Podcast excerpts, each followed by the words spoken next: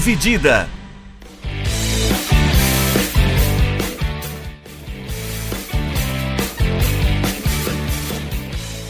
Olá, meus amigos do podcast Dividida, sejam bem-vindos e sejam bem-vindas para mais um episódio do nosso querido podcast. Eu sou o Guilherme Milani, dividindo a tela aqui comigo, como sempre, Vinícius Bringel. E aí, Bringel, como é que você tá? E aí, Milani, e aí, pessoal, belezinha? É, essa semana a gente fala da principal competição de times do mundo, a UEFA Champions League, que passou agora pela sua fase de oitavas de final. Uh, tivemos muitos jogos bons, uh, confrontos épicos e históricos uh, nessa, nessa fase, durante as duas semanas né, que, em que se disputou.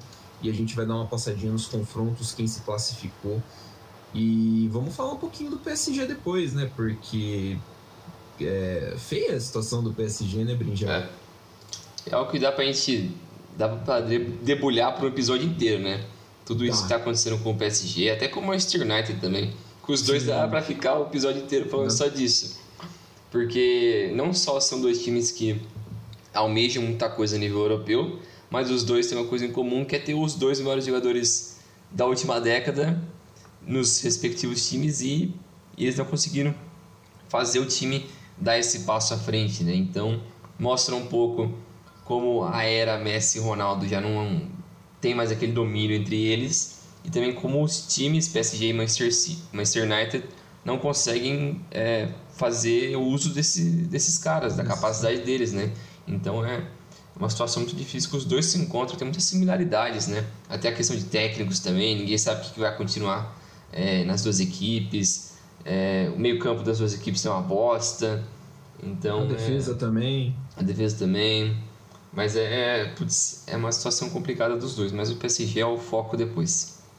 É, a, a, gente vai falar, eu imagino que a gente vai falar algo que a gente já falou em podcasts anteriores, acho que no da janela de transferência, principalmente. É. É, e é curioso porque a gente tem as principais estrelas do futebol mundial Messi, Cristiano Ronaldo, Neymar, uh, uh, Haaland. O Haaland está no Borussia Dortmund, né? Mas o Mbappé, nenhum desses caras estará na próxima fase é. da Champions League. É esse o nível de loucura, então, dessa competição. É, começa aí com a gente, pra gente, então, Bringel, com Chelsea e Lille. O Chelsea atropelou o Lille, né? Isso. A gente vai passar aqui pelos confrontos dessas oitavas de final da Champions League confronto por confronto. E o primeiro, como você falou, o Chelsea e Lille, né? O Chelsea que vem enfrentando bastante problemas extra-campo com essas sanções contra o Abramovich e, consequentemente, contra o Chelsea também, né? Que a gente já falou um pouco mais alguns episódios atrás, é, como isso está envolvendo o Chelsea, como está afetando ele, né? Então é um negócio bem complicado. Mas a equipe, nesse confronto contra o Lille, que era o, o o atual campeão né, da, da França, é, né, na verdade. É. Mas mesmo assim o time perdeu muita gente do ano passado para cá, perdeu inclusive o técnico. Então teve muitas mudanças da equipe do ano passado para esse ano. É, mas ainda assim o Chelsea mostrou sua força. É um time muito mais preparado, muito mais experiente. E no primeiro confronto na Inglaterra foi 2 a 0 com o gol do Havertz e do Pulisic. E na volta foi 2 a 1 um jogo muito mais apertado, com o Lille com muito mais oportunidade, conseguiu jogar melhor, é, mas ainda assim perdeu em casa por 2 a 1 é, O primeiro gol foi de pênalti do Burak Yilmaz, o turco. Depois o Pulisic empatou no finzinho do primeiro tempo e depois o Aspilicueta virou para o time inglês.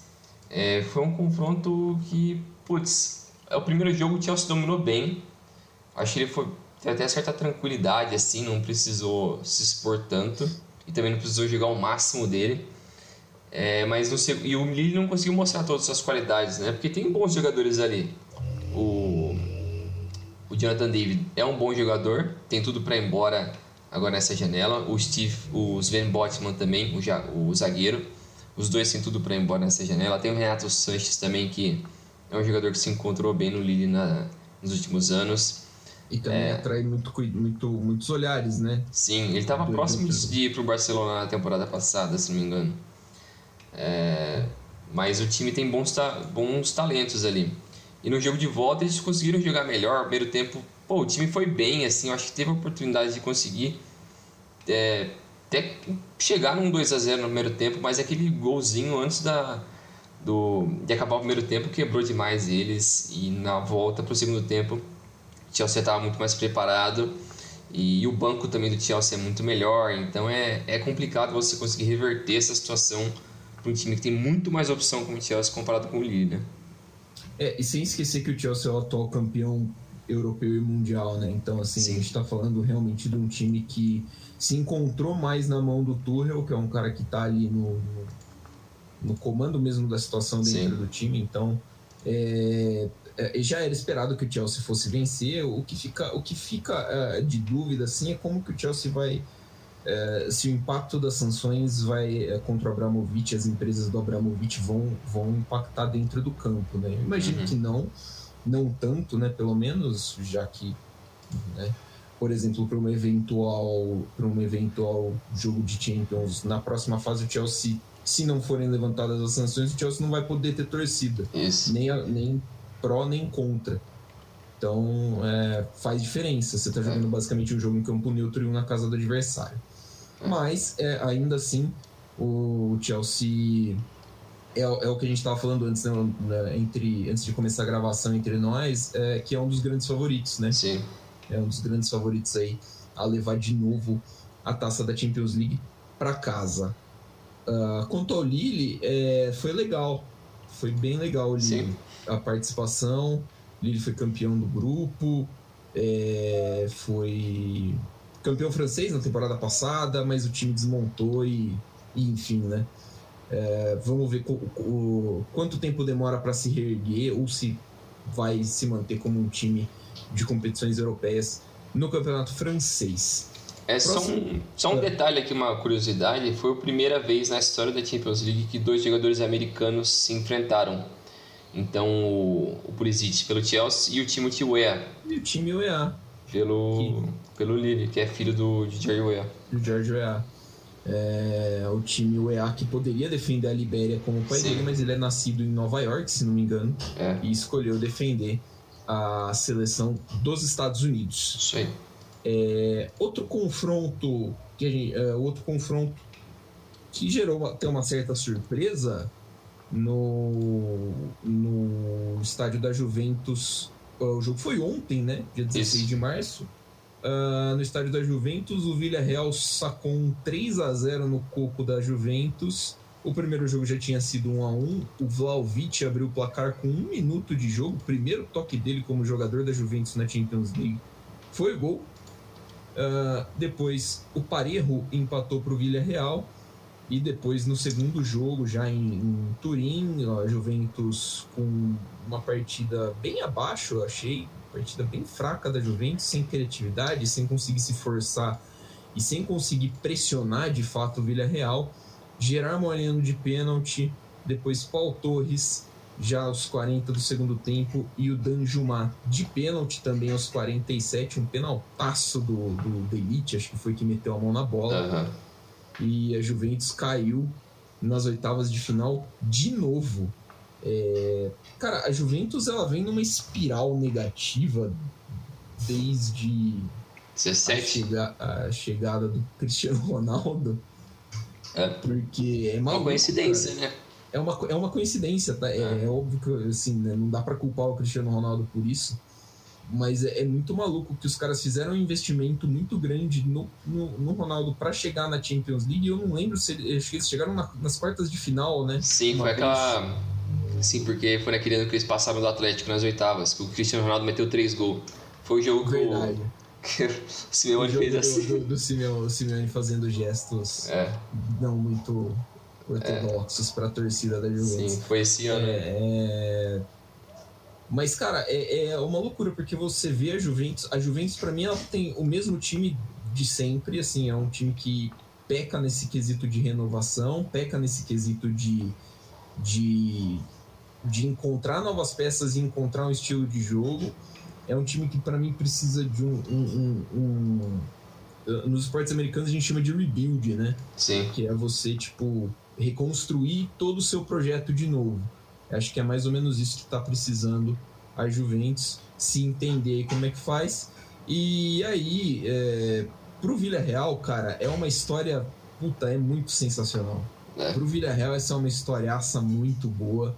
É, eu acho que é a quarta participação na Champions League da história do Villarreal. Se não me engano, é a terceira que eles chegam pelo menos nas quartas de final. É. Então, assim, vai lembrar que Villarreal é uma cidade de 50 mil habitantes na Espanha. O time tem um título em elite, que é o título da Europa League do ano passado. Sim.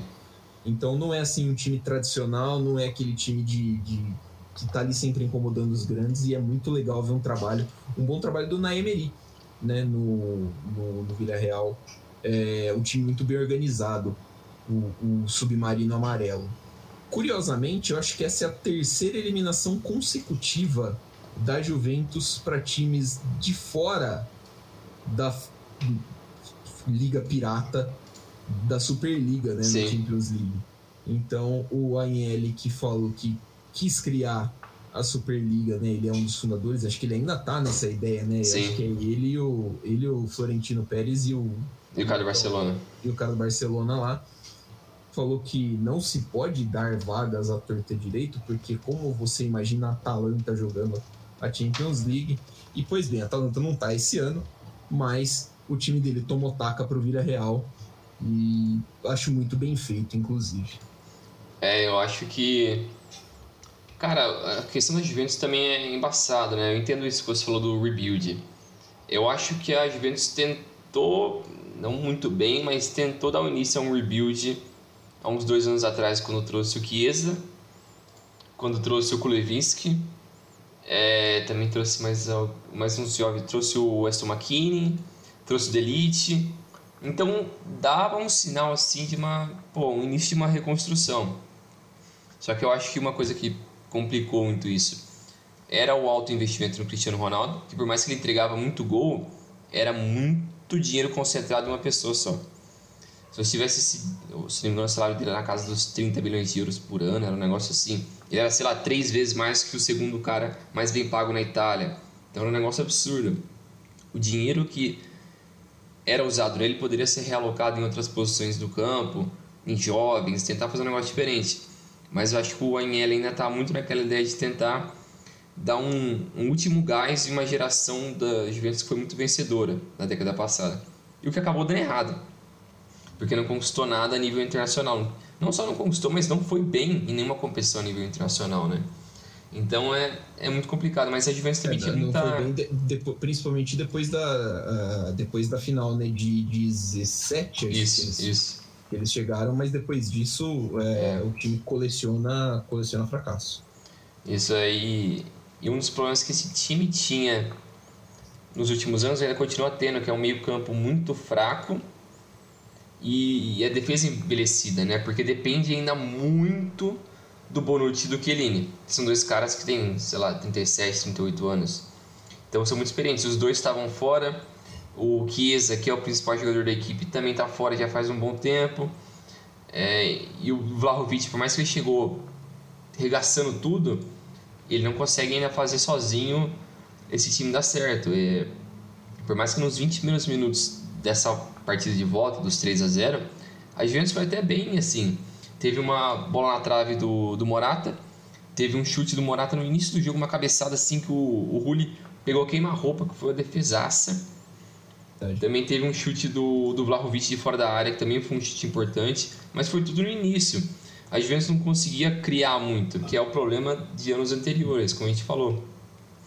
É, e desse meio campo, eu acho que um cara para mim que tem futuro deveria ficar o Locatelli. O resto, manda todo mundo embora. Manda o Arthur, todo mundo vai cagar. A defesa o é ridícula. Selecionável Arthur. Cara, a defesa, mano, você colocar uma defesa de três zagueiros com Danilo e Alexandro na zaga é bizarro, velho. É, é, é bizarro. É, é um negócio. Né? É, é crime essa porra aí, mano. Devia ser preso o cara que fez um negócio desse. Não, porque na Itália é escola defensiva. Aí você vai ver. A escola defensiva é Danilo e Alexandro fazendo uma linha de zaga. E, cara, assim, é, há de se ver que também teve alguns investimentos que não deram certo, como, Sim. por exemplo, o próprio Delite. É, se esperava que ele tivesse uma evolução, mas o Delite é um cara que comete uma infinidade de erros que ele não podia cometer. É. Ainda é. É, é lógico que ele é novo, acho que ele tem o quê? 23? É, por aí. Então ele tem aí, sei lá, uns 10, 12 anos ainda de carreira. Bem, assim, tipo. É, e tem zagueiro que tem isso, né? Às vezes zagueiro estoura meio Sim. tarde. O próprio É. Van Dijk é um caso disso. O Van Sim. Dijk foi estourar com 27 anos. 27, 28. na Então, Itália cara mesmo, zagueiro. Na Itália mesmo tem. A gente tava falando de escola, tava brincando com o negócio da escola italiana, mas na Itália, zagueiro tem, tem vida longa, pô. Sim. O Materazzi jogou até longe. A gente acabou de citar o É. Chiellini, o Bonucci, o Maldini jogou durante muito tempo. Então, assim, tem tempo ainda. Mas ele tá cometendo erros que, assim, a, a defesa da Juventus tá dependendo mais dele do que deveria. Sim. E esse é um grande problema para os Bianconeri. É, Vamos ver agora o que, que vai virar. É, que se falou, o, o rebuild tem que passar por todas as fases do campo, é, praticamente. Acho que o Vlaovic é um bom ponto para você construir um, um, um time ao redor dele, né? Vlaovic e Uhum. Locatelli. É, e ainda acho que assim, a Juventus não vai perder o seu posto no top, sei lá, 5 do futebol italiano tão breve, então é possível que a gente veja assim ah, desempenhos ruins ainda da Juventus na Champions por pelo menos mais uma ou duas temporadas. né? E só mais uma ressalva aqui pro Atlético, que merece. Não, pro Atlético, pro Villarreal, que merece, cara, um- uma salva de palmas, assim, porque é um, é um trabalho muito bom, como você falou já do Naemri, que é um cara super menosprezado, porque sempre que ele tentou ir para grandes equipes, não deu muito certo. No Arsenal foi assim, no próprio PSG também foi assim, mas ele sempre fez bons trabalhos e no Villarreal ele mostrou de novo isso agora, ele tá mostrando, né? É um time que o Julio é ótimo zogui, é ótimo goleiro, o argentino, muito bom goleiro, voltou a ter uma fase boa. É, o Paulo Torres também é ótimo zagueiro, teve para sair da do Villarreal, teve propostas, mas se não me engano ele quis ficar mesmo, ele, ele é torcedor do Villarreal, então ele quis ficar ali. É o Dani Parejo, o, o próprio Lo Celso, que é um cara que às vezes parece que vai engrenar, não dá muito certo numa equipe, ele volta, fica nesse vai e vem, não deu certo no PSG, não deu certo no Tottenham, mas o Villarreal ele foi bem, ele tá indo bem. Se não me engano ele jogou também no, no Betis, né? E Sim, foi muito sim. bem lá também. Então é, é um bom jogador também. E tem o e tem o, o cara, né, do ataque que é o, o Gerard Moreno, né? Sim, cara, O, porra. o, o Gerard Moreno é. Puta, ele talvez seja um dos maiores jogadores da história do Villarreal. Sim, Um com certeza. é o- ele tem um, um- um tamanho lá dentro que é impressionante, né? né? Mas, mas é, é um, um bom trabalho, assim. Eu acho que o Villarreal, o Villarreal merece muito mais avançar de fase do que a Juventus. E eu acho que eles conseguem dar mais trabalho para as equipes dessa próxima fase do que a própria Juventus poderia dar. Exatamente, também plenamente de acordo. Mas beleza, então vamos passar para o próximo confronto, que é o Manchester United e o Atlético de Madrid. O primeiro jogo foi 1 a 1 em Madrid, com um gol do João Félix para o Atlético e depois um gol do, do Elangá, o jovem jogador do, do Manchester United, e na volta foi 1 a 0 para o Atlético com um gol do, do brasileiro Renan Lodge. E, e é curioso por, por inúmeros fatores, né? É o que a gente falou já no começo do programa. O Manchester United ele, ele enfrenta tantos problemas assim. Para mim, ele é mais crônico comparado com o, PC com, comparado com o PSG, porque o Manchester United é um clube super tradicional e depois que o que o Alex Ferguson foi embora, o time entrou numa, num limbo que ele não consegue fazer nada certo. Trocou vários técnicos, desde Moyes para Van Gaal, para Mourinho, para o Solskjaer, e, e nenhum Agora deu tá certo o- assim. Nenhum conseguiu engrenar mesmo. Por mais que eu acho que o Solskjaer e o Van Gaal fizeram os melhores trabalhos, pelo menos mostraram mais potencial, mas o Mourinho foi o que conquistou algum título, que ele conquistou a Li- Liga Europa. Mas o Mourinho é aquela bomba relógio, então ele entrou em conflitos com conflito com os jogadores do, do Manchester United e acabou não dando certo. Mas é um time que passa por muitos problemas e eu até vi vários debates depois do desse jogo na, na Sky Sports e na BT, que são dois canais é, ingleses e os ex-jogadores do Manchester United que comentam nesses canais, né, o Paul Scholes, o Will Ferdinand e o Gary Neville, os três, os caras ficam malucos, falta só eles descerem na, no campo e bater nos caras.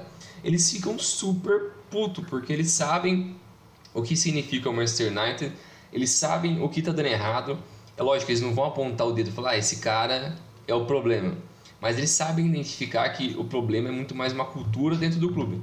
É uma cultura de você é, ter um cara que vai ser o manager, que vai decidir a direção que o clube vai seguir, se vai focar nisso ou naquilo, quem que vai ser o estilo de técnico que eles vão querer para o futuro do clube. E o Manchester United não tem isso. Não tem esse manager que vai direcionar o clube, as ideias, a filosofia e também, consequentemente, não vai ter o técnico que vai seguir essa filosofia e não vai ter jogadores que seguem essa filosofia. Então, cada um tem as suas ideias, cada um tem os seus conceitos e é, é muito complicado. Por mais que tem muito talento, essa é a janela do Manchester United nesse, nesse fim, no, no início da temporada, isso, no meio do, do ano. Cara, foi uma das melhores janelas que eu já vi de, sei lá, no tempo recentes. Trouxe muita gente boa, muita gente boa. O Varane, Cristiano Ronaldo, o Jadon Sancho, é, até o Alex Telles, bom jogador. É, muita gente boa, muita gente boa mesmo. Mas o time parece que não, não vai assim. E, e cara, tem bons jogadores ali, mas para mim os é, dois caras que são muito exemplo dessa fase difícil do Manchester United é o Maguire. O Maguire pô, é a personificação desses problemas, porque o cara ele é uma vergonha. Ele é literalmente uma vergonha por mais que ele, ele, eu já vi estatísticas dele, é o cara que mais pressiona em saída, então é uma coisa positiva. Ele pressiona bem, mas ele pressiona errado. Esse é o problema dele. Ele não consegue identificar quando você tem que avançar, quando você tem que buscar o cabeceio, quando você tem que é, cobrir o, jogador, o seu, ali, seu companheiro. Ele não sabe quando as tomadas de decisões dele são péssimas. Ele é o capitão da equipe, é o cara com a abraçadeira. Então é ele é o zagueiro mais caro da história do futebol. Então, cara, ele é um cara velho. O Marcelo até é maluco de pagar um valor desse por um cara com a, com a idade dele e que não, nunca fez nada. Ele jogava no Leicester, ele nunca fez nada. Ele não tinha história, ele não tinha nada que justificasse esse valor. E ele é titular indiscutível, é capitão e é muito problemático ele ali. E o Pogba também é outro que, para mim, exemplifica bem isso. A gente sabe o talento dele, sabe a capacidade do Pogba. É um dos caras mais elegantes jogando bola ali. O cara pega a bola, dá uns tapas absurdo, domínio. A, a, ele tem meio que um negócio de Zidane ali, assim, entre aspas. Que é a forma como ele trabalha a bola, assim, o jeito que ele mexe o corpo meio alto, assim, protegendo a bola. Ele é muito foda, só que ele é uma preguiça absurda. O cara não quer fazer ele não quer correr. Ele quer que a bola corra, ele não quer fazer nada. E isso é muito complicado para um time que já tem no Cristiano Ronaldo a sua referência, que não vai fazer esse esforço defensivo que outros caras poderiam fazer se estivessem no lugar dele, mas quem tem que complementar isso é o resto da equipe. Então é e, e não dá certo. E o meio-campo acho que começou a se encontrar mais quando colocou o Fred e o McTominay, que eu acho que se tornou uma boa dupla, mas ainda assim não tem um técnico ainda à altura. Falta mais um. Eu ia falar que falta mais um atacante na direita, mas o Greenwood era para ser esse cara. Mas ele resolveu bater em mulher. É. é aí não tem o que se justificar, né? Ele, ele, ele tem. Ele tem coisa de violência sexual também, né? Sim, então é um cara que então, assim, é jogou um a carreira no saco, jogou a carreira. Ele, ele, não, ele não vai ser esse atacante, ele não, não vai. vai jogar profissionalmente. É, e o, o, Rashford, que era um cara que eu gostava muito no início de carreira, o cara se afundou, não sei se é autoestima, não sei o que é é, se perdeu muito. Mas o resto tem bons valores na equipe, tem ótimos jogadores, o ataque é bom. Eu gosto do DG ainda, por mais que ele teve fases ruins nos últimos anos. Se deu uma reinventada, né? Sim. Ele voltou a ter um. a tá num nível aceitável, né? Porque o nível dele tava muito baixo. Sim. Né? Porque o, o United trouxe o cara do, do, do, do Sheffield de volta, né? É, o Dean Henderson. Henderson, isso. Então é, é um cara que também o DG voltou numa fase boa. É, o Varane, por mais que ele tenha tendo problemas físicos, é um bom zagueiro, falta ele é, ter uma continuidade maior, acho que ele consegue manter um ritmo. É, o time no geral é bom, tem um, um, banco meio fraco, mas era para fazer muito mais do que isso. e o Atlético é aquilo. Eles caíram literalmente na armadilha que o Atlético sempre coloca todo ano. E é algo que o Liverpool caiu em 2020. É aquele negócio de pensar que você consegue é, ir com tudo para cima do, do Atlético. Você botar essa pressão, você ficar naquela loucura. Mas você é isso que o Atlético quer. Ele quer exatamente isso. Para ele jogar uma bola no ataque com três caras correndo no pau e eles conseguir pegar você ali. Isso que o Atlético quer e isso que ele fez na volta. E ele também fez isso naquele jogo contra o Liverpool. O Lorente jogou pra caramba. Sim. O Morata também fez gol. Então, é, o Atlético... Mataram, é, o Atlético matou o Liverpool no, no, no contra-ataque. Porque é? era, tipo, acréscimo da prorrogação e tinha é. nego dando... E tinha, sei lá, cinco caras do Atlético atravessando o campo num contra-ataque. É. E é justamente isso, mano. Isso se repetiu de novo agora. Não sei se os ingleses têm uma dificuldade de, de lidar com isso ou se eles nunca assistiram um jogo do Atlético. Porque é isso que o Atlético faz faz uns 10 anos. Então é, é complicado essa situação do Manchester United. No fim da temporada eles vão mudar muita coisa, ainda mais se não for para Champions, que é o que tá aparecendo porque o Arsenal tá em quarto. Mas vai, o Arsenal, o Arsenal, tá, o Arsenal tá chegando bem, cara. Tá, o, o Arsenal tá, tá bom, mano. Tá bacana. O Arsenal tá encaixadinho. Mas é, é curioso porque Uh, eu acho que o, o, que você citou é engraçado porque o que falta no United é justamente o que sobra no Atlético de Madrid, é. que é o comando. É. O, o, trabalho do Simeone, eu ia falar, cara, é impressionante. O Simeone encontra meio de ganhar, ele encontra meio de, de vencer. A, a gente citou, acho que no fim da temporada europeia passada, no meio do ano passado, que o Atlético de Madrid foi campeão espanhol e que o Atlético de Madrid não podia mais se encaixar entre os patinhos feios, né? Sim. É um time rico, um time que tem como fazer essa investimentos e tal. Mas mesmo assim, perto do Manchester United, por exemplo, o Atlético de Madrid ainda é um patinho feio. Sim. E, e assim, uh, o, o, o, jeito que o, o, o Simeone montou o time, o jeito que o, o Atlético de Madrid se entregou para esse confronto, é, cara, é, é. é, é espetacular. É assim, o Simeone e o Atlético de Madrid encontram jeitos de vencer jogos. E aí que é o que você falou sobre o United. Para mim, o, o, principal, a principal coisa que falta dentro do United é liderança. E não digo no elenco, digo que falta liderança de fora. O cara precisa decidir. O, o treinador precisa impor respeito. Uh, você citou os jogadores, o Roy King falou que. Ele é outro, né? Que fica louco também. Ah, é, é que o Raikin ele fala muita merda, né? O é, foi... questão de opinião, eu acho ele meio bosta.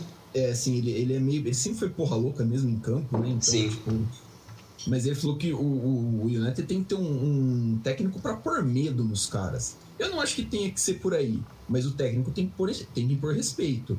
Chegou o Ralph Heinz agora no meio da temporada e, amigo, não dá. O Ralph Heinz não é técnico para time do tamanho do Manchester United. É ponto. O projeto de futebol que o Ralph Heinz acredita, o Ralph Heinz, para quem não, não, é familiarizado, ele é considerado o pai do Gegenpressing. Né? É o cara que influenciou caras como o Klopp, o técnico o Julian Nagelsmann, técnico do Bayern de Munique hoje, todos eles uh, têm uh, no estilo de jogo do Ralph Heinz muitas influências. Mas não é um trabalho que você consegue emplacar de cara numa liga como a inglesa né? Tipo, com muita facilidade, principalmente você chegando no, meio da temporada num time que é um caldeirão de emoções como é o Manchester United. Então, é, é eu fico muito curioso para ver o que, que, vai ser do United na, na, próxima temporada, porque eles devem perder muita gente. Todo, toda janela de transferência existe o boato de que o Pogba quer sair. Mas dessa é, vez ele sabe que acaba o contrato, né? É, e ele não parece muito disposto a renovar. É. Talvez se chegar ao Zidane ele pense duas vezes. Uhum. Talvez. Uh, o Cristiano Ronaldo também já se mostrou insatisfeito. E se o United não for para Champions, eu acho difícil dele ficar. É, também acho. É, Mas então, aí fica a questão: se ele sair, ele vai para onde? Eu imagino que o PSG também deva sofrer um desmanche. A gente vai poder entrar nesse detalhe mais para frente, mas eu uhum. imagino que o PSG também deu uma desmanchada.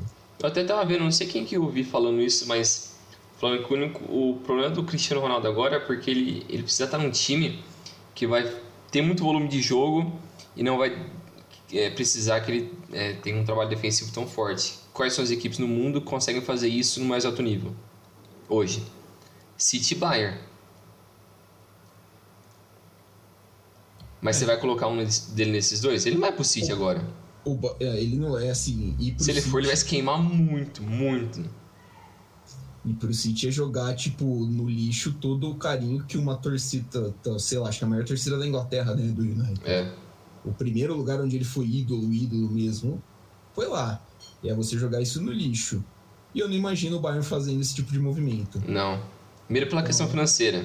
É. Só se ele falasse, não, eu vou aceitar ganhar o mínimo aqui só pra eu, ficar eu- aqui. Eu aceito ganhar o teto, que é, É. o o, sei lá, o que o Neuer ganha.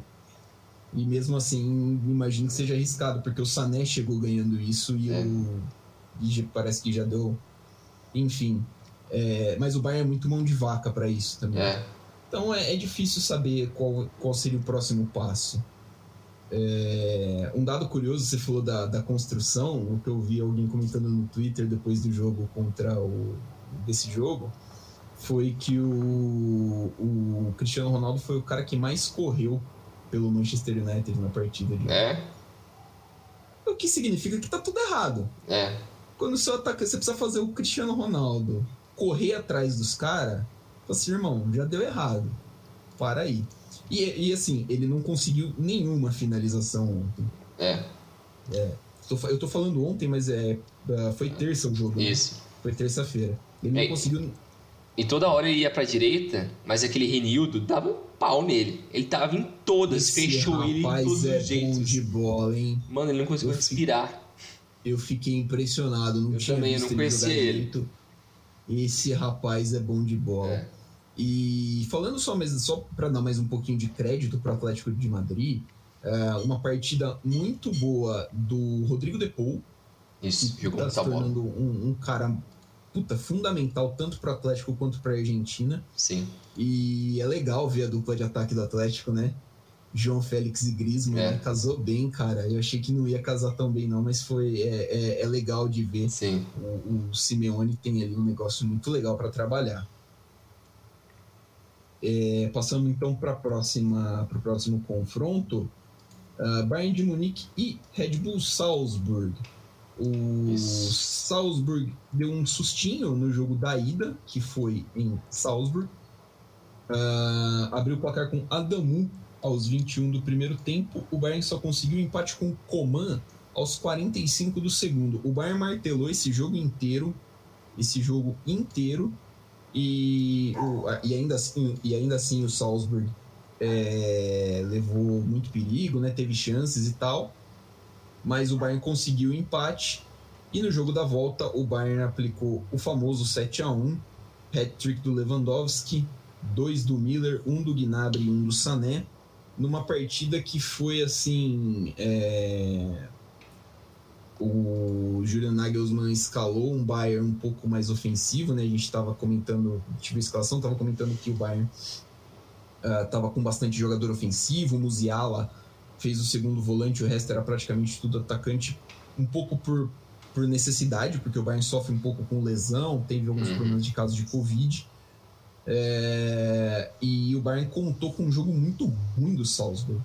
É claro que o Lewandowski ganhou dois pênaltis ali em duas jogadas individuais que são muito mérito dele, né? Ele sofreu os dois pênaltis, mas a, a partida coletivamente do Salzburg foi bem ruim e abriu muita brecha para esse time do Bayern passar o trator do jeito que passou. É. Ah, protocolar até, né? Você olha assim, tipo, protocolar, normal, era o que se esperava, mas o Bayern vai precisar dar uma melhorada, acho que para essa próxima fase. E mas continua sendo um dos favoritos. Precisa se acertar para a próxima temporada, precisa pensar em, precisa já estar pensando em reforços para a próxima temporada, mas isso aí já é, já é outra história. Para agora, continua sendo um dos times mais perigosos dessa Champions. E, e destaque para a campanha do Salzburg, né? Foi muito bem na fase de grupos, um- uma classificação legal na fase de grupos. Chegou, deu jogo com o Bayern jogando na Áustria. É que na Allianz Arena o, o bagulho é mais louco, né? E aí não, não se pode cometer o tanto de erro que eles cometeram. É, eu acho que. pô, não temos o que falar desse jogo, né? Eu acho que. Ficou bem óbvio assim o desnível. A capacidade do Bayern de atropelar as equipes é absurda. Mas é isso aí, é um time que, como você falou, tá tendo problemas físicos. É, tá na própria Bundesliga, tá perigando ali perder a liderança pro, pro Borussia. Pior segundo turno do Bayern de Munique das últimas cinco ou seis temporadas, assim. Então, e tá, tá dois pontos atrás? Não, tá. O Borussia dois pontos tá. atrás, eu acho? Isso, dois ou três, acho. É, e falta com, ainda o... Com o confronto direto, com Isso. o confronto direto na Allianz Arena. É, provavelmente o Bayern vai ganhar. Mas ainda assim, é uma, tem uma leve possibilidade ali do, do Borussia conseguir levar esse título.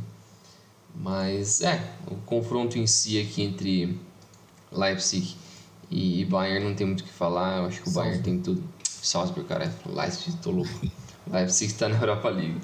Mas é, acho que o mérito é todo do Bayern. Mas vamos passar então o confronto, foda-se essa porra aqui. Vamos pro próximo que é o, o Liverpool que pegou a Internazionale. E no primeiro confronto em Milão foi 2 a 0 pro Liverpool com gol do do Firmino e do Salah, quase em sequência, né? Foi um depois do outro. E depois no jogo de volta em Liverpool, no Enfield, foi 1 a 0 com gol do, do Lautaro. E, cara, esse, esses dois jogos foram fantásticos. Eu vi os dois e foi um absurdo. O moto do caralho. o cara tá chegando aqui, o cara tá colocando a moto na janela aqui. Mentira, enfim. É... Enfim, o raciocínio é do Liverpool e. Liverpool e Inter. Isso. Foram dois jogos fantásticos. Cara, eu fico muito. Eu não gosto muito da Inter assim, não tenho muito apego pela Inter. Mas o trabalho que o Inzaghi tá fazendo é de uma qualidade absurda.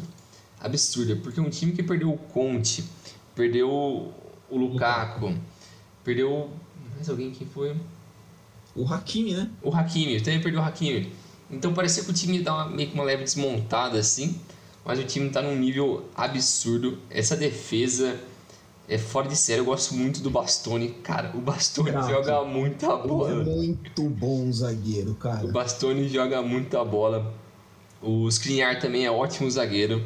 O De Vrij a gente já sabe que é zagueiro foda faz tempo. Mas a zaga é muito boa. Até o meio campo, o Brozovic joga demais. O Brozovic é um cara que eu acho que deveria ter mais reconhecimento, viu? Porque ele é, assim, é, ele é um cara muito fundamental tanto para Inter quanto para Croácia. Ele fez é. uma Copa boa também, né? Sim. Em, em 2018. É, e, pô, até o Tchalanoglu, que foi um pouco controverso a transferência dele para Inter, que ele veio do Milan, mas está jogando muito bem também, fazendo um trabalho mais tático nessa, nessa Inter. Então o próprio Dzeko, que veio com uma certa dúvida, porque é um cara veterano já, se não me engano ele está com 36, 37 anos, mas é um cara que está fazendo um bom trabalho. No primeiro jogo, a Inter, cara, ela não mereceu aquele 2 a 0 Não mereceu, jogou demais. A Inter jogou demais. E foi até o fim dando sangue. Mas o Liverpool é isso. O Liverpool é esse time que, putz, você pode estar tá tomando uma certa pressão, mas ele tem tanta qualidade que o time consegue fazer tudo tão fácil, tão rápido. Tão que, fluido, né? É, parece que eles nem estão correndo risco. E, e até esse jogo contra o Arsenal nessa semana, para mim foi um exemplo disso que o Liverpool não estava, digamos, dominando. Estava meio que parelho o jogo. Até com mais chances pro Arsenal. Só que em duas bolas ali rapidinho, o Liverpool já matou o jogo. E. Putz, chega a ser injusto às vezes, assim, mas é o estilo de jogo do Liverpool, do Klopp, que é tão intenso, que é tão bem trabalhado. E e foi um jogão. E o jogo de volta, putz, deu dó da Inter, porque eles estavam jogando muito de novo. Fez o, Lautaro fez gol. No lance seguinte, o Alex Sanches foi expulso. Nossa, velho. Ele foi burro, né? Ele, ele foi, foi idiota. Ele foi um retardado. Mas, cara, era a chance da Inter ir lá empatar, porque eles estavam comendo o Liverpool, estavam em cima. Estavam com muita vontade. Esse time da Inter merece muito. Mas é. acabou sendo desclassificado e, putz, mas esse time da Inter vai dar trabalho nos próximos anos aí se conseguir também trazer um, mais opções para o meio, para o ataque ali, porque o Vidal provavelmente vai embora. O Perisic, por mais que é um cara que eu gosto, eu acho que ele oscila um pouco e precisa ter um segundo atacante ali para fazer uma dupla com o Lautaro, né? É, a tônica, acho que desse confronto entre, entre Liverpool e Inter é, é interessante porque o Liverpool é um time é um time muito pronto, né? É um time que está ali no seu auge, já tem um time que joga dessa forma, tem um, ele está muito bem entrosado, tá muito, tem um entendimento muito grande do que é Uh, o estilo de jogo do time já tem umas três temporadas, três, quatro temporadas. Isso. E é legal de ver. Uh, mas a Inter é um time relativamente novo nesse entendimento. E é um Sim. time novo em jogos desse tamanho. É, digo assim, os jogadores, né? Não, não a camisa. A camisa Sim. da Inter, sem discussão. Mas esses jogadores não estão assim, nossa, né? Um palco de Champions League e tal. É algo que o Milan tá passando também, né? O Milan caiu num grupo difícil, mas é um time que precisa se acostumar a jogar Champions de novo. Sim. É, então, é, é que nem se falou, os jogos foram realmente muito bons. A Inter deu o jogo com, com o Liverpool, coisa que a gente achava até mais do que eu esperava que fosse dar. Sim, eu também. E, e acho que o futuro é, é bom para a Inter. Para o Liverpool, eu acho que precisa só corrigir algumas quedas de alguns lapsos de desempenho que parece que o time tem durante alguns períodos do, do jogo. Que parece que o time dá uma desligada e volta. Desliga e volta, assim. É, como é um time muito superior, né, é um dos, sei lá, quatro, cinco melhores times do mundo, é, dificilmente é, até agora o, o, o, Liverpool pegou times que vão se aproveitar de forma muito gritante desses, desses lapsos. Uhum. Mas como né, a, a, partir daí a competição vai afunilando, é só ficar de olho nisso. O Liverpool é um dos times mais perigosos dessa próxima fase né, da, da para a fase final aí da, da Champions, é um dos grandes candidatos. É, é, é um dos francos E a Inter, a Inter tá na disputa do italiano, né? A Inter tá quatro pontos atrás do Milan. Com jogo a menos, né? É, com jogo a menos no italiano. Então, não é como se tivesse a temporada ido pro saco. O, o Liverpool, esse jogo contra o Arsenal, inclusive, foi importante porque reduziu a distância do City, né? O City deu uma oscilada na Premier League Uh, tinha uma distância grande o, o, Liverpool foi buscar, então tá dando. tá, tá, tá tendo liga. É, então, um fim de temporada bastante promissor, tanto para o Liverpool quanto para a Inter. Isso aí. É, o próximo confronto que a gente vai citar, peraí que deu uma atualizada aqui na página do SofaScore e eu perdi o chaveamento, é Sporting Manchester City. Eu falei que o, o City deu uma oscilada, né? É, na Premier League, na Champions League, o City abriu as oitavas de final fazendo 5 a 0 praticamente no primeiro tempo contra o Sporting lá no Alvalade. E depois, no, no, no jogo da volta, é, um 0 a 0 xoxo, sem, sem muita emoção. É, o que valeu foi a torcida do Sporting. A torcida do Sim. Sporting fez uma festa muito bonita, tanto no Alvalade quanto no, no Etihad Stadium. É, não que seja muito difícil cantar mais alto do que a torcida do City, mas uhum. é, a festa do, do, do, do, torcida do Sporting foi muito bonita. É, e pro Sporting é aquelas, né? O campeão português tomou uma ataca gigantesca do, do, do, do Manchester City. Então, assim, cara, é, é um. É uma amostra do, do da, da diferença de nível que a gente tem hoje dentro do futebol europeu. É. Então, acho que é, é, é um, um, um, pouco disso, né? O, o, futebol português é um futebol exportador, então os principais destaques não vão ficar lá uh, em longo termo.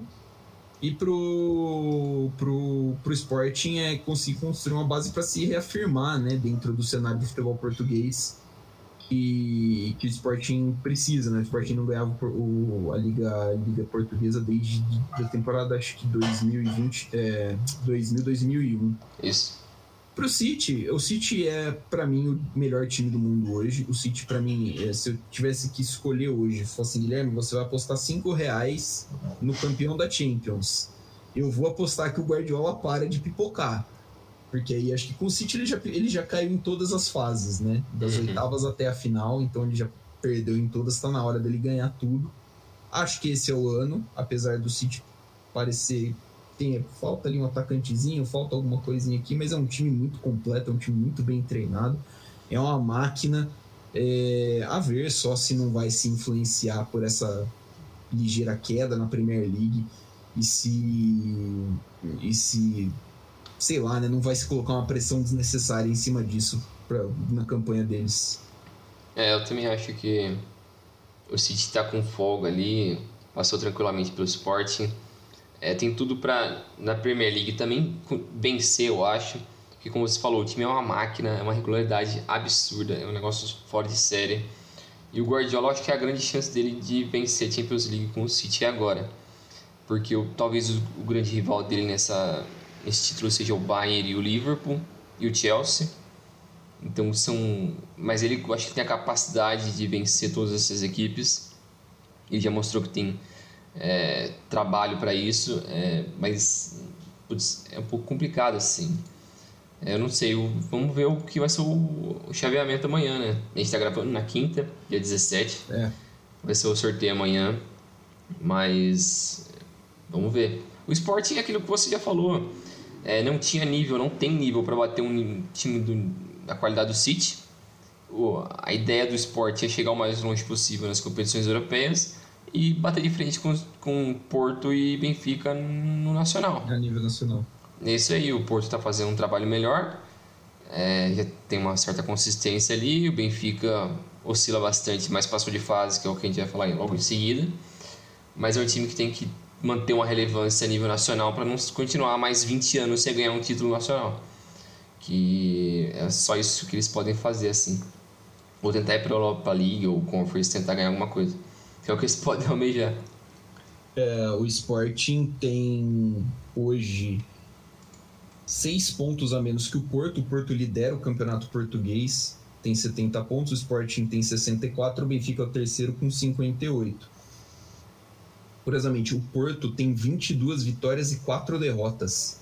O Sporting tem 20 vitórias, 4 empates e 2 derrotas. É. é o Porto. Eu falei que o Porto tem 4 derrotas? É. é são 4 empates. São 22 vitórias e 4 empates. O Porto não perdeu no campeonato português ainda. É, falha nossa. Então, assim, é... Mas acho que vai ser difícil tirar esse título do Porto né, para o Sporting. O Sporting também está jogando é. a semifinal da Taça de Portugal contra o gloriosíssimo Porto. É, eu só acho que, assim, só um, um último parênteses é, né, nessa, desse jogo, eu só acho meio triste que o atual campeão português não possa é, ser mais competitivo Sim. contra um time da, da da Premier League num, num, campeonato assim. É claro que acho que o City é uma exceção muito forte. Acho que daria mais jogo com algum outro time da Premier, mas é, acho meio triste, na verdade. É. Mas seguindo aqui para o penúltimo confronto, que foi entre Benfica e Ajax. O primeiro jogo é, em Portugal ficou em 2 a 2 é, O Ajax saiu na frente com um gol do Tadic. Depois teve um gol contra do Heller depois um gol do Heller, só que a favor. E depois o Yarenchuk empatou em 2 a 2 para o Benfica no confronto de ida. E na volta foi 1 a 0 chorado com o gol do, do Darwin Nunes de cabeça, com a falha para mim bizonha do Naná. Ele não, não sei o que, que o goleiro foi fazer. Ele tava né? pensando em outra coisa, ele tava olhando a luz ali, assim, não, vou pegar aquela luz ali, sei, não, não viu a porra da bola, ele tá louco. Oitava de final de Champions League, o goleiro dá uma saída daquela, é pra acabar mesmo. Já tá de brincadeira. Mas é um pouco triste, assim, para mim, esse, essa saída tão precoce do Ajax, posso dizer assim, que é um time que teve 100% de aproveitamento no, na fase de grupos. Então, seis vitórias em seis jogos. É, atropelou o grupo, né? Sim. Com, com o Sport e Borussia que a gente estava citando. Sim, o Borussia ficou de fora, né? É, mas é um trabalho que já faz tempo que o Eric Ten Hag está lá. Tem ótimos jogadores, eu gosto muito do. O Haller do nada começou a virar uma máquina ali. Estourou muito bem lá. O Tadic é ótimo jogador, o Gravenberg também é ótimo jovem jogador, deve ir embora essa, nessa janela. O Anthony também talvez deve ir embora. É, tem ótimos valores ali. Eu gosto muito do time. Esse time do Benfica passando por várias oscilações, mas acabou dando um jeito de conseguir passar disso. Eu acho que muita, não digo sorte, mas uma pitada de Atlético, estilo Atlético ali assim, com o time se fechando meio, bem. Meio no coração assim, né? É, porque se você olha o segundo confronto, o Benfica não fez quase nada. não fez quase nada. Dominou o jogo do começo ao fim. Só que também não teve inúmeras chances para matar o jogo, o Ajax, né? Então acho que pecou muito na finalização, no, na parte final do campo. E, putz, é uma pena. É uma pena também, como você falou, que não que um time de Portugal não consiga ir mais à frente ali, assim, sendo competitivo. Também é uma pena que um time da, da Holanda também não, não bata de frente com outras equipes a, de um nível acima, né? Por mais que o Benfica é um nível, para mim, abaixo Parecido, desse Ajax, é. mas pecou. Pecou e vamos ver no que vem. Vamos ver, eu acho que vai ter muitas mudanças nesse time do Ajax. Vai perder alguns jogadores. Não sei se o Eric Ten Hag vai embora pro United. Tem especulação, mas acho que fica por aí. É, esse, esse pra mim foi um dos confrontos mais legais de acompanhar, porque eram dois times parelhos, né? Você não tinha claramente definido um, um, favorito. É. É, eu, acho, mas eu concordo com você, acho o Ajax um pouco melhor do que esse time do Benfica. É, mas ficou aquela, né? O Ajax dominou o jogo, tudo, mas o futebol também tem dessas, né? No, é. no segundo jogo. Uh, o Benfica teve uma chance, foi lá e fez o gol mérito do Benfica nisso e, e nada se discutir. Uh, pro Ajax, cara, é isso que você falou. O Ajax é um, é, é, é um clube que revela muito, né? Revela muito jogador bom para mim, para time de para time europeu. A gente vai ver alguns desses jogadores que brilharam nessa campanha do Ajax brilhando em outros times. Acho que o Anthony também é um candidato a sair, né? Que você citou, o Gravenberch, tem é, sondagens já de, de, de vários times é um time muito um time muito tradicional já na Champions, chegou na, na semifinal algumas temporadas atrás, então já tem uma base meio solidificada em relação a isso. É, é, foi assim é, o confronto mais aberto e mais parelho de novo dessa, dessa fase. Então foi um confronto muito gostoso de assistir e o Benfica acabou levando. E não, não dá para dizer na sorte, né? Mas assim, no, foi no ali no, nos detalhezinhos que é o que vale a pena. O Haller sai como artilheiro da, da, da Champions, né, nesse ano. O Haller acho que é o artilheiro, tem... Não, o Lewandowski passou. O Lewandowski ele, né? passou por um gol. O Lewandowski tem um gol a mais, né? Então 12. é isso aí. O gloriosíssimo Sebastian Haller ficou como, como artilheiro da primeira fase. Ele fez gol em quase todos os jogos da Acho primeira fase. Acho que foram em todos. Ele tava um absurdo na primeira fase. É, é, triste você ver, né? Tipo, uma campanha dessa do Ajax saindo é. precocemente no mata-mata. Agora, o, o, último confronto que a gente vai citar, né? Que foi o mais esperado, acho que era o mais. O que teve o jogo mais. Assim, dá pra chamar de histórico, né? Sim. O que aconteceu no Santiago Bernabéu. Não sei se era o mais equilibrado, não sei o que, que era, mas. É, cara, PSG e Real Madrid, uma loucura, uma absoluta loucura. Uh, o PSG venceu por 1 a 0 o Real Madrid, amassou o Real Madrid no Parque dos Princes. Uh, venceu só por 1 a 0 o gol do Mbappé aos 49 do segundo tempo. Depois, no Santiago Bernabéu, fez 1 a 0 aos 39 do segundo e o Benzema em 15 minutos, aos 39 do primeiro tempo, e o Benzema em 15 minutos, do minuto 16 até o minuto amassou 33 do segundo tempo, o Benzema comeu o Paris Saint-Germain como se fosse uma marmita. É, assim, é uma atuação. Porra, dá, dá pra gente citar aqui uns quatro caras do Real Madrid, né? o Benzema, Sim. o Vinícius Júnior, o Modric, uns caras que fizeram atuações excepcionais. Sim. Excepcionais. É uma noite histórica no Bernabéu. E assim, é, é, um grifo gigantesco, assim, um letreiro piscando na cara de todo uhum. mundo que assiste futebol, que assim, amigo, futebol é um jogo coletivo. Ou você tem um time, ou você pode empilhar quantas superestrela que você quiser. Se não fizer um time, não vai render. É. É, o diferencial do Real Madrid para mim é isso. Né? Você ter um time, você ter um, um, uma equipe coesa ali, vale mais do que você ter Messi, Neymar e Mbappé, sendo que só o, praticamente só o Mbappé jogou. O Messi foi o Messi puta, sumido, principalmente no jogo do Bernabéu, o Neymar também, apesar do Neymar ter dado assistência pro gol do Mbappé, mas também não, não fez, nossa, partidas brilhantes. O Neymar que tá aí já há um bom tempo sem marcar gol em Champions League. O último gol dele foi contra o Istambul Basak Serrir na em Lisboa. Quando, quando fizeram o, o, a fase final lá no, em 2020, 2020, 2021 ou 19, 20, acho, não lembro direito. E, enfim, e aí pelo lado do Real Madrid, o Ancelotti que conhece alguma coisinha de Champions League, né? Ele tem um conhece a competição, conhece o elenco. É, dá para falar que o time deu uma mudada, principalmente no segundo jogo deu uma mudada quando entrou o Camavinga e quando entrou o Rodrigo, dois jogadores que tiveram um impacto em cima do PSG. E o primeiro gol foi chave, né? Sim. O primeiro gol, a roubada do, do, do Benzema em cima do Donnarumma, o Vinícius Júnior rola pro meio, o Benzema faz o gol.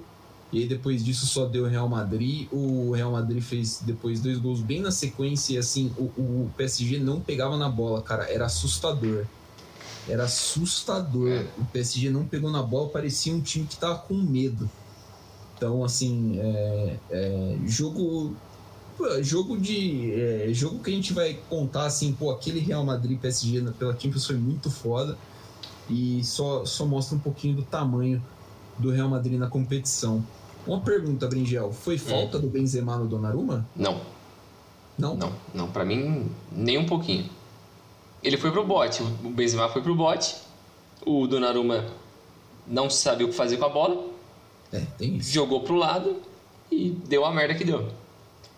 Porque ele, putz, eu, um cara até falou pra mim, tipo, se o Donnarumma tivesse se jogado naquele lance, tipo, tomou conta do Benzema e cai tudo para trás, cai no chão, talvez poderia vir o VAR.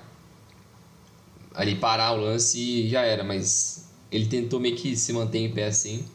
E eu acho que, beleza, poderia ter talvez mexido com a cabeça do, do, do juiz, mas não foi, para mim não foi, eu acho que tá, lance normal.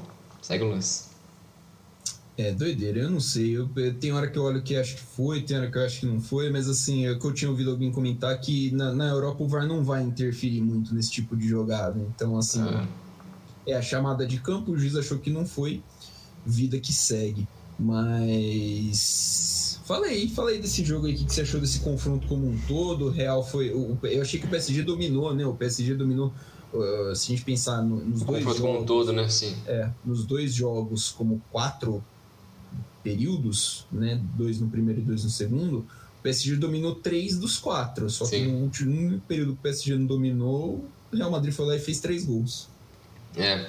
Eu também acho, tipo, no primeiro jogo o Real foi bem mal.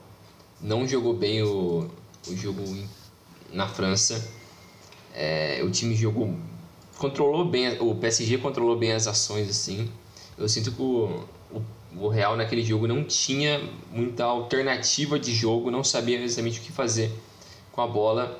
Acho que ele tá muito preso na no meio campo, ele assim não tá conseguindo trazer intensidade para os contra-ataques. É, então foi bem mal. E o Mbappé trouxe um gol no último lance ali que foi um absurdo. Mas é, ao longo do jogo também, naquele primeiro jogo, o PSG para mim demonstrou aquelas deficiências que ele já mostrou a temporada inteira que é falta de presença no meio campo. Então você olha quando tipo o PSG está no seu campo de defesa, o time adversário está atacando o PSG ali e o PSG está defendendo. Nunca tá 10 caras no campo de defesa do PSG. Tá um 7, 8 e depois tem mais dois lá na frente lá viajando ou só andando. E isso é muito problemático na hora da, de, de ter um contra-ataque ou de se proteger na entrada da área ali. E isso foi putz, recorrente em vários jogos do PSG ao longo dessa temporada. E nesse segundo jogo também teve bastante desse problema. Porque, lógico, tem Neymar, Mbappé e Messi, para eles terem essa intensidade de marcação, é, exige que eles é, abdiquem um pouco dessa intensidade na hora de atacar. Então é, é um pouco complicado. E o Mbappé, por mais que ele é o mais novo dos três, não sei, para mim parece que é o mais preguiçoso dos três para fazer isso. Mas ele tá resolvendo muito essa temporada. Ele tá jogando muita bola, tá fazendo muito gol. Eu acho, que ele, eu acho que ele fica um pouco de saco cheio também, porque é ele que tá é. tá tendo que fazer o gol e é ele que tem que voltar, né? É. Ah, mas porra, cara, não sei. Não sei. É, mas enfim. É, o Neymar foi bem mal, bem mal mesmo. Assim, no primeiro jogo ele não tá titular, né? Primeiro é, jogo... Ele entrou durante o jogo. Isso, o Di Maria começou no primeiro jogo, depois o Neymar entrou. E no segundo jogo ele iniciou a partida e não, não foi bem. Para mim o Messi foi ok nas duas partidas. Ele não foi mal, mas ele foi ok. O Neymar foi mal na, na segunda partida e o Mbappé foi bom nas duas, assim. Mas ainda assim, eu acho que ele tem alguns problemas de, de finalização, que às vezes ele abaixa a cabeça demais. Parece, lembra um pouco o Lucas nesse sentido, sabe? Pega a bola, só abaixa a cabeça, dá uns dribles meio maluco, usa muita velocidade. Que ele é muito rápido. O cara é um absurdo. Ele é muito rápido, cara. Muito ele é rápido. Muito... Só que esbarra nisso. E outro problema que eu, putz, me incomoda bastante, que é que o PSG, o Messi sempre cria a, a meio que a pré-assistência. Então ele sempre dá o primeiro passe pro cara que vai dar assistência direta pro nego finalizar. E sempre, toda hora no jogo, ele faz, sei lá, 5, 6 vezes isso. E os caras sempre erram no lance final, porque é sempre. Que, quem tem que finalizar é o Mbappé ali. Não tem outra presença de área, não tem um volante chegando, não tem um meio-campo chegando. Então, não tem um elemento de surpresa, né? Não tem. Fica meio engessado. Fica muito engessado, porque os caras que estão no meio que poderiam fazer isso, o Verratti, Paredes, Danilo Pereira. Nenhum desses caras tem característica de fazer isso, tá ligado? É, eu acho que até o Verratti jogou muito bem os dois confrontos. Jogou muito. Acho que ele não merece é, ser colocado no mesmo bolo que outros caras. Mas é, é complicado, porque tipo, se você olha até para as assistências do Messi, o Messi tem 11 assistências na, na Ligue 1. É bastante. Mas acaba meio que sendo. Pô, é, o pessoal esquece isso um pouco porque ele é um cara que sempre fez muito gol também. Mas ele não tá jogando mais próximo da área. Se olha o posicionamento dele no PSG, ele é um meia. Ele é o meia, é o cara que tem que criar as jogadas, porque não tem outro cara para ser criativo assim. É o Verratti, mas o Verratti tá preso tendo que ficar marcando, porque o resto dos caras são uns doentes. É muito problemático esse sistema do PSG, né? E eu acho que, putz, volta naquele negócio do Manchester United. O que, que a gente vai fazer? O que, que a gente não? A gente não tem nada a ver com essa porra, foda-se. Mas o que, que eles vão. Por mim pode continuar assim, é, pode continuar mim. dando risada. Eu. Mas... Tem problema com isso, na verdade. Mas o que, que eles vão fazer com essa situação? É parecido com o do United. É, são vários problemas, desde a, do, do, topo da cadeia ali, do Leonardo, do, do Sheik Locão, do. Que, tá, do que tá pra ser preso, né? Ah, muito louco, velho. O cara tá pra ser preso, moleque. Que doideira. Mas. Eu não sei, cara. Eu não sei o que, o que você acha que dá para consertar nesse time. Ou se você vê uma luz no fim do túnel ali nesse time. Você tem que fazer um rebuild, igual o Manchester United precisa fazer um rebuild, de manter uns seis caras, o resto manda todo mundo a merda. Não sei, é muito louco. Eu não acho sei. o elenco do, do Manchester United melhor que o do PSG. Deixa ah, bem claro acho. isso. Muito eu melhor. Acho. É bem, Apesar é bem de não ter o superstar, o trio superstar é, ali. O que vai fazer diferença é o trio de ataque, mas é. O, o Cristiano resto... Ronaldo você pode pôr pau a pau com pelo menos um desses três. É. Então você tem só dois caras muito acima da média. Você falou da questão do playmaker, o playmaker devia ser o Neymar, né, cara? É, só que ele tá bem mal essa temporada, né? Só que ele tá mal e ele não joga, né? Ele, ele tá sempre machucado. É mais uma temporada que ele vai, deve fazer menos de 30 jogos pelo PSG. É, é loucura, assim, tipo. Eu fico pensando até na seleção, mano. Porque o Vinícius Júnior tá jogando tanta bola. E ele vai ser banco do Neymar. Porque o Neymar vai ser o cara da esquerda. E eu acho que dava para encaixar os dois se o Tite fosse um pouquinho mais corajoso. Mas dava e sacrificar esse meio aí? Ah, bota o Neymar para jogar meio com um 9 ali e os pontos invadindo. É, é pode ser, não pode sei. ser. É que o Tite não vai fazer, mas não, não sei. Não vai fazer. É, o Vinícius Júnior, a curva de evolução dele é, é impressionante, Sim. porque depois que ele se adaptou bem ali na, no Real Madrid, ele tá fazendo uma temporada muito, muito boa. É, é, a dupla que ele faz com o Benzema hoje, cara. Tá dando muito certo. Tá dando muito certo, é uma das melhores duplas de ataque do mundo. Uh, ele é um cara que, puta, uh, ele não é tão rápido quanto o Mbappé mas ele é mais habilidoso que o Mbappé, então tipo, o drible dele é mais fluido que o Mbappé. Eu acho que ele acha espaços mais fácil, por exemplo, na jogada do segundo gol do Real, ele acha um espaço no passe para o Modric muito bom. Que acho que é, esse tipo de jogada ele faz com mais facilidade que o Mbappé, por exemplo. É, e eu acho então... que o então Vinícius ele consegue, por ele ser um jogador de lado de campo, ele consegue trabalhar, mais, abrir mais o campo do que o Mbappé. O Mbappé afunila muito, né? Sim. Ele vai em direção do gol sempre, é. É. Então, uh, puto, o Ancelotti deu, deu uma outra cara assim pro Vinícius Júnior, pegou é. o Vinícius e, e tá moldando ele no jogador que a gente imaginava mesmo que ele ia virar. Uhum. É, então hoje ele é uma peça fundamental do Real Madrid. O, porra, o Benzema deve ser, sei lá, a melhor Foda. temporada dele da carreira, cara. Eu acho, é, ele tá é jogando absurdo. muito. Eu, eu gosto muito do Benzema, sempre fui muito fã do Benzema. Mas assim, é um nível muito alto, cara. É fora de sério o que ele tá fazendo. Maluquice. Eu, tive- eu vi uma estatística, acho que no, no Bleacher Report, o Benzema, desde a saída do Cristiano Ronaldo do Real Madrid, o Benzema participou de mais gols do que o Cristiano Ronaldo. É. Somando tudo. Eu achei uma loucura isso. Porque o Benzema sempre foi o cara que meio que se sacrificou no trio de ataque pro Cristiano Ronaldo ali, né? Pra, É. pro, pro estilo de jogo do Cristiano Ronaldo funcionar. Então, é legal ver ele tendo esse reconhecimento. E o Modric, cara, com 36 Pô. anos, ele parece um menino, cara. Ele jogou muita bola esse jogo, mano. Ele jogou demais. O contra-ataque que ele fez ali no, no segundo No gol. segundo gol. Pô, jogou demais, velho. Jogou muita bola. Tá Ele louco. tá jogando uma bola que eu não achei que ele fosse capaz de jogar mais, cara. Eu falei, Também. pô, agora o Modric vai dar aquela baixada de ritmo, né? Vai. Nada, nada. O cara tá, puta, mastigando vidro por aí. É. É muito bom jogador. Ah, feitos os elogios ao Real Madrid, né? Muito bem. A dupla de zaga do Real Madrid foi bem pra cacete também, né? Alá, Benedetão. Todo, mundo, muito todo mundo foi muito bom. muito bem no Real Madrid. Até quem entrou depois também, que você mencionou do Rodrigo e do Camavinha. Os dois jogaram muito bem também. Sim. Eu gosto Eu também acho- muito do Valverde, ótimo jogador. Sim, entrou bem também.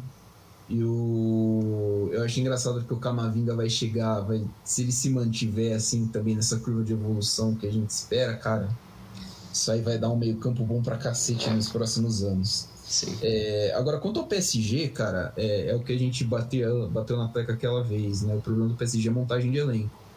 Não adianta você gastar todo o dinheiro do mundo. E o, e o PSG não tem fim, né? O, o tanto de dinheiro do PSG não tem fim. Então, tipo, eles podem gastar o quanto eles quiserem. É literalmente isso. É, em um jogador de ataque, se você não pensar projeto. Então faz falta que você tenha um norte. A gente quer fazer o quê? A gente quer ganhar a Champions League. O PSG quer ganhar a Champions League. Beleza, essa parte eles têm. Como nós queremos ganhar a Champions League? Isso eles não sabem. E é isso que falta. É. Se você olha para os últimos times campeões, Chelsea, Bayern, é, antes do Bayern foi o Real, não, O Liverpool. o Liverpool, todos esses times, todos esses times sentaram, ó, a gente vai desenhar o nosso time ao redor da- dessa mentalidade. E aí você começa a traçar, porque o PSG é um catado. O trabalho do Pochettino é uma merda, é uma merda. Mas eu imagino que, ele, que nenhum técnico no mundo poderia fazer muito melhor que aquilo. Principalmente como você falou, você tem três caras lá na frente que não voltam. Eles não contribuem na marcação. E se você se defender com. Ok, você se defender com oito é bastante coisa. Mas assim. Precisaria de um, de um esforço a mais, principalmente na hora de incomodar quem vai começar a construir a jogada. Que é algo que o PSG não faz. E quem precisa fazer é um cara que vai sair do meio e ir lá apertar e vai abrir um espaço. Entendeu? É, é isso muito que falta. Falta repensar a forma como que esse elenco é montado. E, e aí, cara, você vai montar um, um elenco com base no estilo de jogo. Eu quero que o PSG ganhe a Champions League jogando com posse de bola e atacando bonitinho. Beleza, a gente vai contratar um técnico para isso, a gente vai dar um cheque em branco para ele e falar assim: escolhe teu 11 inicial e a gente vai trazer. E beleza. E eu acho que é isso que eles vão ter que fazer para a próxima temporada. É difícil, é muito difícil. O ideal seria eles fazerem isso, mas acho que eles não vão. É, E eu assim- ainda. Não, terminei, eu depois eu falo. É, não, eu ia falar que assim, eles vão ter que. Eu acho, imagino que eles vão ter que reconstruir. E eu fico curioso para ver o que, que eles vão fazer, porque eu imagino que pelo menos dois terços do ataque vai embora. Sim. Então. É porque provavelmente o Mbappé deve ir embora. Sim. O Di Maria também falaram que vai embora. E ele não tava contando de Maria. O Neymar, cara, é difícil saber o que fazer com o Neymar. Porque a gente sabe o que ele é capaz. Isso n- não resta dúvida. Mas ele. Quantas vezes ele mostrou isso pelo PSG? Pouquíssimas. Teve lapsos em alguns momentos na Champions League, somente dois anos atrás. Sim. Naquele ano que foi a final contra do Covid lá. Que afunilou Sim. em Portugal. Ele catou, ali ele resolveu. O jogo contra a Atalanta ele jogou pra cacete, contra o Leipzig ele jogou pra cacete, mas é. assim, não é sempre também que você vai pegar times desse tamanho na Champions League. Isso. É, e outras vezes quando ele, o PSG precisou bastante do Neymar, ele estava lá. Seja por questões físicas ou por questões técnicas ou emocionais, ou o que seja, ele não conseguia é, fazer o que o PSG esperava dele. E, e, é complicado porque o PSG acumula muitos vexames, né? Até antes do Neymar. Mas desde essa era Neymar, assim, pô, aquele, aquela eliminação por Manchester United quatro anos atrás foi ridículo. Aquilo lá foi vergonhoso pro Manchester Aquilo United péssimo. Feio. Aquele Manchester United, United era pior do que esse Manchester United. Nossa, muito ruim. E o PSG perdeu para aquele time. Depois, no ano seguinte, perdeu pro Bayern na final. Ano passado pro City na semi e agora caiu nas oitavas. Beleza, pegou sempre times fortes, fortes. tradicionais, beleza, mas você também é, tá se vendendo, tá se colocando como um dos grandes times da Europa. E você não tá fazendo justo por isso. Mas é, é, é foda ver o futuro, assim. Eu entendo que você disse do cheque em branco, mas eu acho que tá tão na natureza da, do shake, das ideias dele, de tipo, nós somos uma cidade que é a cidade mais visitada do mundo, Paris. Nós somos lar, nós somos lar de estrelas, de personalidades, de moda, de culinária do Caralho 4. Então aqui tem que ter os melhores dos melhores, independente do que seja. Então ele vai sempre ir com essa ideia do, das lendas, dos caras com dos galácticos, só que Sim. uma versão piorada. Só que assim. Galactiques, né? no, meu francês, nível é, do língua. É tipo isso. É, e, e, é complicado você criar, você fundar uma base, assim, uma estrutura de jogo que consegue dar continuidade para os anos seguintes com um ideal desse. Porque se você não consegue fazer algo que vai ser duradouro, isso pode dar certo em um ano ou talvez em dois, depois dá merda. Depois isso estoura. Você tem que ter uma base para você trazer jovens jogadores que não têm esse status, com alguns experientes, fazer uma mescla ali e vai para frente. É assim que é meio que a receita tradicional para dar certo uma equipe. E um bom técnico, obviamente. Mas é, esse time do PSG, putz, cara, eu acho que eles estão num buraco pior que o do Manchester United e por conta do, ele do, do elenco. Sim. Mas é, putz, eu acho que o Manchester United está a poucos passos de voltar a ser competitivo a nível europeu.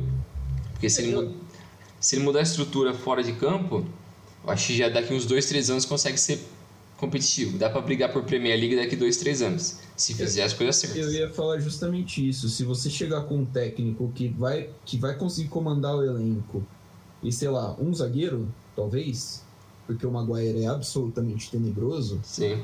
Cara, você consegue competir. Eu acho que dá para você brigar, dá para você incomodar a briga pelo título da Premier talvez não vai dar para brigar o campeonato inteiro, você vai perder gás na reta final. E dá para você incomodar ali na. na Sim. Chegar no mata-mata de, de Champions. E ser competitivo, né? Ali. Né? Então acho que é, é, são poucos passos. O PSG deveria estar nesse estágio já, né? É. Algo próximo desse nível, mas o PSG ainda falta muito. Porque falta um técnico, falta um manager, falta meio campo, falta zagueiro vai sair vários caras, falta, falta atacante, falta lateral, é, falta muita coisa ainda. E, putz, é, é complicado. E outra coisa também que nessas discussões do United, que eu sempre vi os caras falando é tipo, o United precisa de um técnico top. Todo técnico top tem que almejar, jogar, tem que almejar treinar o United. Beleza, eu entendo a, a, a teoria disso, isso. Mas faz sentido Quais são os técnicos top hoje que não estão empregados em clubes tops? E, e assim, que você imagina saindo desses clubes tops para ir treinar o United? Ah, então, mas se o cara tá num clube top, ele não ia pro United. É. O Guardiola vai sair para ir pro United? O Klopp vai, vai, sair? O Tuchel vai sair? Não. Nenhum deles vai sair. O técnico top seria o Zidane, que tá desempregado, que também é. vai ser também vai ser cogitado no Paris Saint-Germain. Sim. Mas, assim, é, o Zidane nunca foi, na época de Real Madrid, um gênio tático. Sim. Ele sempre soube moldar bem ali, gerir bem o elenco para conseguir extrair um pouquinho do melhor num, num esquema que taticamente não era, nossa, revolucionário. E beleza, não tem nenhum demérito nisso. Ele conseguiu. O cara é tricampeão da Champions é. consecutivamente, né? Tipo, não é é, Não é pouco, isso, é. Então, assim, é, se ele vai conseguir repetir esse feito, a história é outra. É. Né? E se ele vai que, querer assumir uma dessas broncas, é. também é de se pensar. Mas fora isso, cara, o técnico que eu vejo saindo, talvez o, o do Bayern de Munique. Você acha que o Nagelsmann sai? O Nagelsmann sai, talvez. Não sei. Mas eu, o Bayern iria atrás de quem? Então, teria que ver isso aí. Porque aí é, é como, como gira, né? É o ciclo, né? É o ciclo. Porque assim, é uma temporada muito abaixo. O Bayern, o Bayern passa por uma temporada abaixo. E assim, é, o Bayern deveria pensar no porquê que essa temporada tá tão abaixo. E aí, pelo menos você fazendo, você pensando lá dentro, você vai chegar num diagnóstico. Que ou é o técnico, é a diretoria, é o jogador. Beleza, você vai chegar no diagnóstico. Se o diagnóstico entender que é o técnico e eu vou, e você decidir mandar ele embora, eu vou achar burrice principalmente porque é um cara novo que acabou de chegar e você pagou 10 milhões de euros por ele. É, mas talvez ele, estiver, ele estaria aberto a, a, a novas experiências. Mas, cara, é, é, tudo um grande e si, né? Sim. É tudo um grande si. Mas é que você falou, o, o, o, pro PSG, acho que o, o, o buraco é muito mais embaixo. Porque você. É você não tem nada hoje. Se, uh, se assistir o jogo do PSG contra o Real Madrid, você perceber que o, o, PSG é um time muito mal treinado. E é muito mal treinado porque o técnico não é brilhante, o Pochettino não é brilhante, apesar de ter conseguido levar o Tottenham para a final da Champions League, mas ele não é brilhante. E o time é mal montado, tipo, o elenco é mal montado e tem muito cara ruim. Dá pra você olhar pro seu banco de reserva e achar que a solução pra você jogar uma, uma oitava de final da Champions League contra o Real Madrid é o Danilo Pereira. É o Icardi. É o Icardi, porra. Uhum. Porque o teu lateral esquerdo reserva é o, o, Como é que chama aquele espanhol lá? O Bernat. Isso, ridículo. A hora que o cara foi lá e meteu o Draxler, eu falei, nossa. Isso porque assim, o Draxler é até ok, né? O Draxler é um cara que surgiu bem, né? E tal, promessa e tudo mais, Sim. mas porra. Você teve que botar o Draxler para jogar de ala. É, não, não dá. É, é, é, uma estrutura que tem que ser repensada. E aí é, eu falei que deve perder né, dois terços do ataque. O Mbappé, para mim, vai para o Real Madrid, e aí é quase certo. E aí a gente, a gente ouve boato, né? Eu vi boato na internet que isso, é boato na internet daquilo, mas boato de que o PSG tá, já está querendo uh, substituir o Leonardo como diretor de futebol. Sim, e acho justo. Acho justo e deve ser feito. Porque Cara, a montagem do elenco é uma bosta. Uhum. Uh, que o pai bota que o pai do Messi tá querendo já levar ele de volta pro Barcelona ou pelo menos tirar ele do Paris Saint-Germain e não julgo Sim. porque você contratou o Messi pro cara jogar 16 jogos e ele não vai jogar 16 jogos, os 16 jogos da Champions que acho que dá mais de 16 acho, inclusive, não sei é 6 é... mais 2, 4 6. São 13. 7, 13. É, ele não vai jogar esses jogos. É, e o PSG poderia estar querendo vender o Neymar. Tudo isso é tudo é, é achismo. Tá? Pode acontecer como pode não acontecer, mas é, tem algum sentido nisso. O PSG pagou muito dinheiro no Neymar e o PSG não vai reaver esse dinheiro. Não é esse o ponto. É, o ponto é você vende o Neymar porque pelo menos você consegue um, um capital de giro ali para conseguir é, trazer alguém, atrair alguém e falar assim, ó, o nosso, nós estamos vendendo o dono do time, agora nós estamos à procura de outro dono do time, nosso dono do time é você. Né? Então pode ser que seja um pouquinho disso. Mas é tudo boato. O que, que pode acontecer também? Uh, o PSG simplesmente vai contratar o Haaland. Também pode acontecer simplesmente isso. Ah, toma aqui um caminhão de dinheiro e nós temos agora o Haaland. E já era. Para uh... Pra ele seria um desperdício, um tiro no pé ele jogar no PSG, pra mim. Pra mim também. Ele tem que ir pro City, ou sei lá. Real. Mas no Real acho que viria uma loucura. No, no, no Real acho que, acho que não. No Real acho é, que não. Mas no City ele, porra, no ele City, Ele teria que se adaptar um pouquinho ao jogo do Guardiola. Acho que ele teria. Né, porque ele é um cara muito de explosão, muito físico. É. Mas. Né, não é como se ele fosse um mau jogador. Sim. Não é muito longe disso. Então. É, é cara. Não Acho sei. que fica por aí, assim. Tem que esperar é, ver o que vai acontecer os próximos passos, né? Acabar a temporada, ver o que vai acontecer mesmo, quem fica, quem vai embora. Mas por enquanto eu acho que é isso aí. Acho que tem muita confusão, no PSG principalmente. Mas, é. É, é a gente acaba ficando. É, é, cara, é difícil, é muito difícil a gente. É.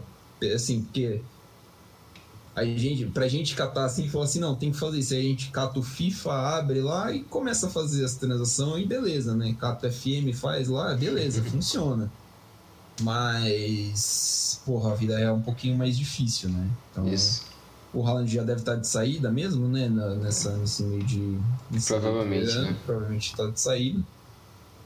É, não, não duvidaria de, de, desse tipo de loucura. É, é, é um movimento que faz muito pouco sentido faz muito pouco sentido. Uhum. Mas, enfim, uh, pro PSG, cara, uh, uh, o que eu faria é, passo a passo, diretor de futebol, conversa com ele, nós acreditamos nisso, nós queremos isso, e beleza, a partir daí, técnico, reformulação geral no elenco. Sim. Sem queimar a etapa. Começa do zero. Começa do zero e já era. É, também acredito nesse projeto, sim difícil acontecer, mas eu acho que é o muito difícil. essencial. É.